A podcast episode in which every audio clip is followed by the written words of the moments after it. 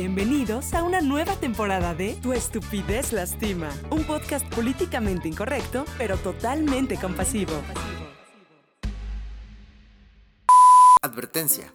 El siguiente podcast abordará diversos temas, algunos sensibles, otros no tanto, pero cual sea el caso, al locutor se le saldrán comentarios, palabras, groserías, ofensas y demás de manera involuntaria y apelando a su propia estupidez. Estimado escucha, no se ofenda de nada, no tome nada personal, todo es con mucho cariño, amor y compasión. Uy, este podcast, ¿desde cuándo quería hacerlo? que, puede tomar algunos miles de cientos de millones de capítulos, así que igual y con esto hacemos 10 mil millones de temporadas, pero este sí está bien chido. Bueno, todos mis podcasts están chidos. Bueno, ojalá que sí. Bueno, quién sabe, porque a lo mejor ya no tenemos escuchas. El caso es que este podcast es la felicidad tóxica, ¿no? Porque hay muchas cosas así. Pero esta felicidad tóxica la me quise aproximar desde las redes sociales, ¿no? Porque algunas redes sociales se han convertido en, propagadoras de positividad contraproducente al proyectar vidas perfectas en los perfiles y contribuir a que sus usuarios ignoren una realidad dual. Según diversos estudios, la imposición del pensamiento positivo como única solución a los problemas desterrando las emociones negativas, se conoce como, justamente, positividad tóxica. Desde un artículo publicado por la National Education Association, ¿no? En Estados Unidos, por supuesto, estas emociones negativas pueden volverse entonces más poderosas. ¿Por qué? Porque una persona no puede sentirse optimista y se siente obligado a ello y entonces tiende a sentir que está fallando, ¿no? Frente al, pensamiento positivo, que se centra en los beneficios de tener una expectativa optimista ante los problemas, esta actitud tóxica exige la positividad de las personas independientemente de los desafíos que se afronten, lo que potencialmente silencia sus emociones y las disuade de buscar apoyo social. ¿no? Entonces las redes sociales, con estos perfiles que proyectan vidas perfectas, ciertamente contribuyen a esta actitud, ¿no? Al hacer sentir al resto de los usuarios que tienen que estar o que tenemos que estar felices y mantener esta vida equilibrada y exitosa todo el puto tiempo, ¿no? Y muy especialmente eh, esto sucede en Instagram, ¿no? Donde convergen los cuerpos y rostros perfectos, comillas gigantes. La ropa de moda, los productos en tendencia, los mejores paisajes y las vacaciones que todos piensan que quieren. Y esto se ha convertido como en una especie de sopa, ¿no? De cultivo para... O de caldo, de guisado, lo que quieran. De cultivo para ideal, para la... Este... De cultivo para esta toxicidad, ¿no? Entonces, una idea central aquí es que el estar tan saturados con imágenes tan perfectas puede hacer que las personas seamos menos felices, ¿no? Cuando comparamos estas imágenes, un poco significado así, con nuestras propias vidas. Y aquí hay algo preocupante. Según la Asociación Estadounidense de Psiquiatría, es menos probable que las personas que se sienten presionadas a sonreír ante la adversidad busquen apoyo médico y psiquiátrico cuando se trata de su salud mental, pues pueden sentirse aislados o avergonzados de sus sentimientos, lo que los disuade de buscar ayuda porque el estigma disuade a una persona de buscar un tratamiento. Y quizá, quizá, quizá, quizá, no hay mala intención al querer compartir lo grandioso de nuestras vidas, pero ese recorte de la realidad transmite presión de que todo siempre debe ser especial y brillante, ¿no? De que no hay lugar para las caras tristes o los fracasos o la ansiedad o mi depresión o que me rompió en el corazón, nada de eso tiene lugar al parecer, ¿no? Y aquí es donde viene como este twist, twist, twist, sí, este giro. Híjole, tengo que practicar inglés. Eh, en lugar de que esas imágenes, éxitos o logros nos inspiren, al contrario, comenzamos a comparar nuestras propias vidas reales con eso.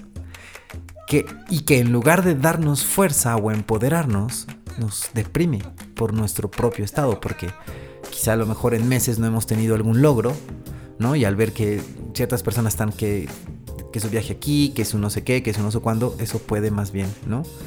Generar y hundirnos, ensimismarnos todavía. ¿Qué podemos hacer frente a esta positividad tóxica? Los expertos recomiendan identificar y nombrar emociones en lugar de evitarlas. No suena mal. Hablar con personas de confianza sobre estas emociones, ¿no? Incluido, pues, obviamente, los sentimientos negativos.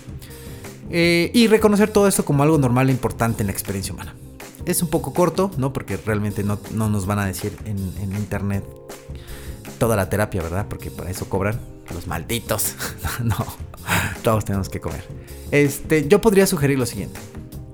Yo podría compartir que para contrarrestar esta felicidad tóxica o estas situaciones de, ver todo muy feliz y perfecto en internet, podríamos alegrarnos por los otros, ¿no? Externarlo y preguntarnos, ¿cómo me gustaría verme a mí y compartirme a mí, ¿no? Es decir, quizá vemos a alguien con su auto nuevo y nosotros no tenemos la posibilidad de comprar uno, pero a lo mejor sí podemos alegrarnos con la misma intensidad, ¿no? De comprar un coche, digo, ah, sí, claro, sí, como estuve en coche, eh, cuando logramos una semana de ejercicio, ¿no? O cuando logramos varios días de dejar de fumar, o cuando no nos comimos un litro de birria, ¿no? Con coca y con galletas y así. es decir, el conflicto resulta... Esto es sumamente importante, así que si estás en el coche o algo, súbele, porque esto no te lo puedes perder. Eh, si estás distraído o algo, tantito detente, ¿no? El problema resulta porque minimizamos cualquier logro de la vida cotidiana, ¿no? Cuando al contrario, la suma de ellos y el congratularnos de estos nos genera una felicidad de largo alcance. ¿Sí? Mm, por ejemplo, yo no consigo o tengo estos éxitos todo el tiempo. Creo que nadie, no, no sé, a lo mejor sí. Pero me alegra a mí poderme levantarme temprano, hacer ejercicio, meditar, practicar mi esgrima, comer bien procurar no reaccionar, comunicar mis emociones, ¿no? Que las personas luego me dejan de hablar, me gustean o parezco muy vulnerable, lo que sea, entonces me va a la verga en el amor, pero bueno. Este. procuro ir a terapia, ¿no? Eh, grabar el podcast, que solo escuchan cuatro. Es decir, eh, cooperar con un poquito de mi dinero a personas que están en situaciones difíciles. Eh, quizá el primer gran paso, ¿no? Es estar bien con lo que tenemos ahora. Y, reconocer que eso es suficiente por el momento. O sea, por hoy ha sido suficiente en este momento que estoy grabando el podcast haber hecho varias cosas, ¿no? Temprano y haber hecho algunos esfuerzos.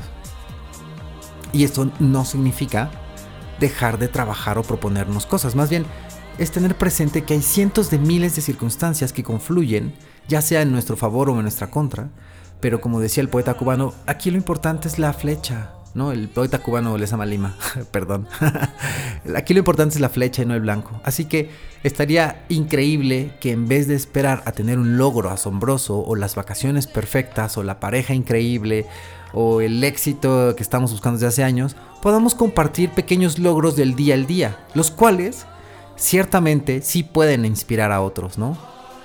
El, si me ocurre, por ejemplo, esto, ¿no? Del yo estoy dejando de fumar y entonces a lo mejor si yo compartiera un poquito más de eso, quizás sentiría mi red de apoyo eh, felicitándome, ayudándome, dándome tips, etcétera, involucrándose en algo que para mí es importante, lo cual podría contribuir a que pueda resistir la tentación y la abstinencia y seguir adelante, ¿no?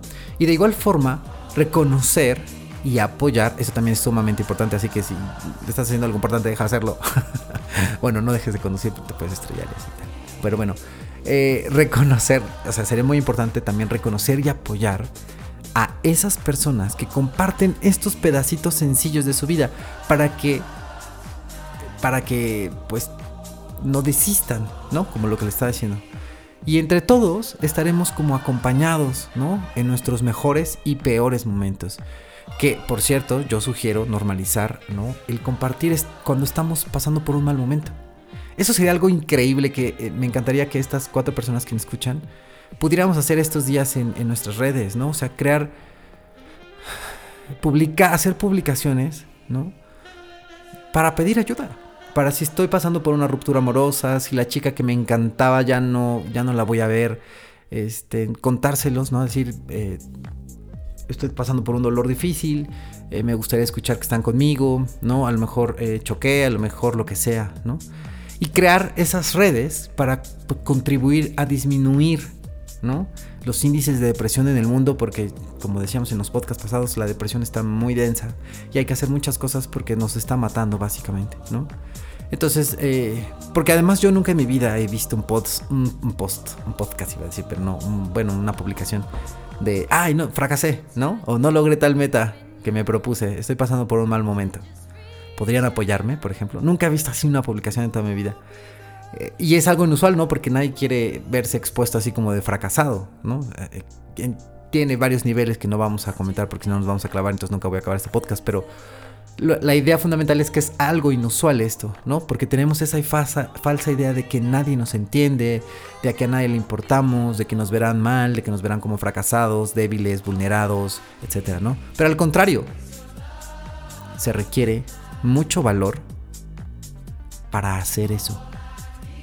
Y nos ponemos eh, y nos podemos llevar sorpresas increíbles, ¿no? Al contrario, es más loable, es de mayor fortaleza y como en los videojuegos, hacer este tipo de cosas nos ayuda como avanzar y ganar puntos de experiencia, en, en, este, caso puntos de madurez, ¿no? El poder reconocer, fracasé, ¿no? Quise esto, no lo conseguí y me siento mal. Podrían, podrían brindarme palabras de aliento el día de hoy. Qué increíble sería, ¿no?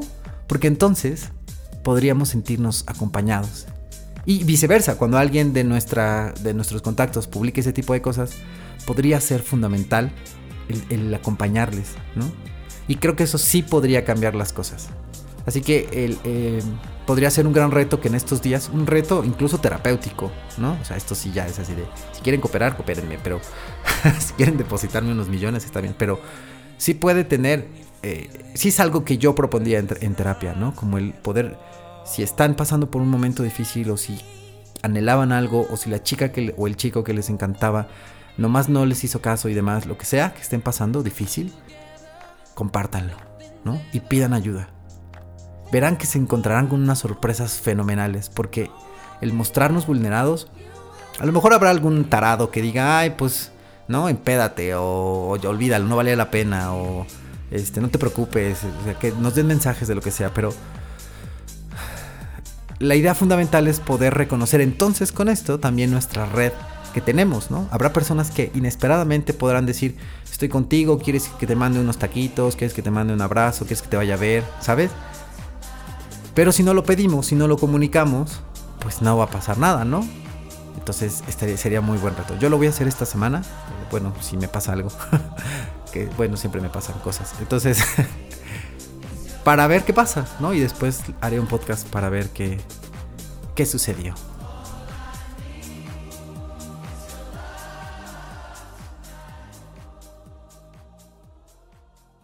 Y no lo olvides, tu estupidez lastima. ¿En qué trabajas hoy para frenarla?